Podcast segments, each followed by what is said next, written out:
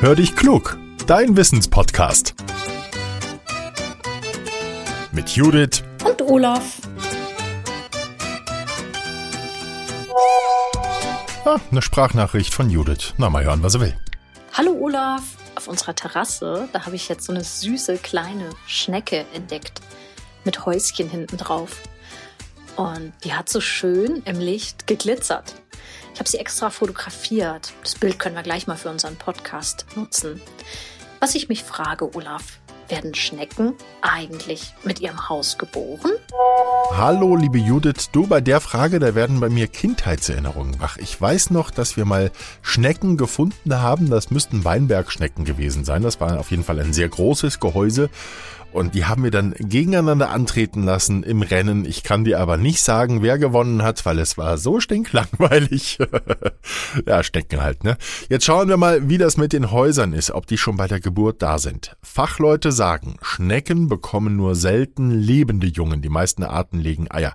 Die unterscheiden sich in der Farbe und der Größe. Manche Schnecken packen diese Eier in die Erde, andere kleben sie an Wasserpflanzen, an Steine oder an Holz. Schlüpfen die Minischnecken dann aber aus dem Ei, dann haben sie ihr Häuschen tatsächlich schon am Körper.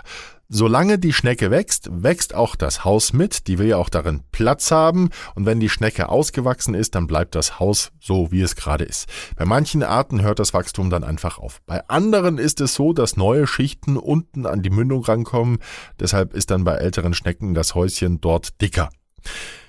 Anders als wir können die Schnecken ihr Haus nicht verlassen. Lustige Idee, oder? Ich bin gleich wieder da. die haben ihr Häuschen immer dabei und können auch nicht ohne losziehen.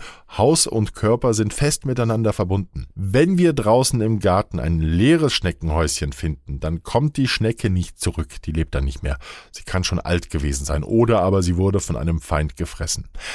Obwohl Schnecken ein Häuschen haben, müssen sie sich im Winter vor Frost schützen, sonst würden sie nämlich erfrieren. Sie kriechen dann zum Beispiel ins Moos unter dichtem Gebüsch und viele verschließen ihr Häuschen dann auch mit einem Kalkdeckel. Den können sie später im Frühjahr wieder abwerfen und rauskommen. Manche Schnecken haben gar kein Häuschen, das wisst ihr, diese Nacktschnecken verkriechen sich im Winter in den Boden, wo Frost nicht hinkommt. Und im Sommer sind alle Nacktschnecken von der ganzen Welt bei uns im Garten, da möchte man nicht barfuß durchlaufen. Das nur als Tipp. So, Rätsel gelöst, jetzt freue ich mich schon auf die nächste Frage von Judith.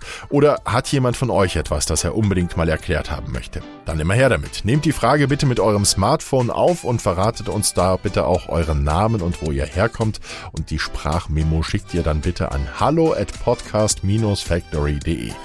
Hat euch unsere Schneckenfolge gefallen? Dann teilt sie doch bitte auch mit euren Freunden oder der Familie, dann werden wir noch ein bisschen mehr gehört und darüber freuen wir uns. Jetzt sage ich erstmal Tschüss und bis bald, euer Olaf.